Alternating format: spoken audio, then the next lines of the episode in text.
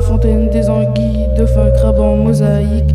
Créé à l'Empire romain, des anges qui se tirent la tête, comme des enfants qui s'embrouillent, un ange qui tire des flèches avec l'arc de Cupidon pour que l'amour prenne le dessus et qu'ils s'unissent pour la vie, pas comme Oedipe et le Sphinx, plutôt comme Narcisse et son reflet.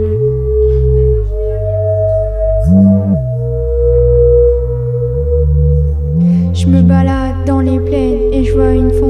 Au fond, il y a une mosaïque. Elle est tellement magnifique. Je vois des anges avec des arcs et ça m'embarque en Tunisie. Là-bas,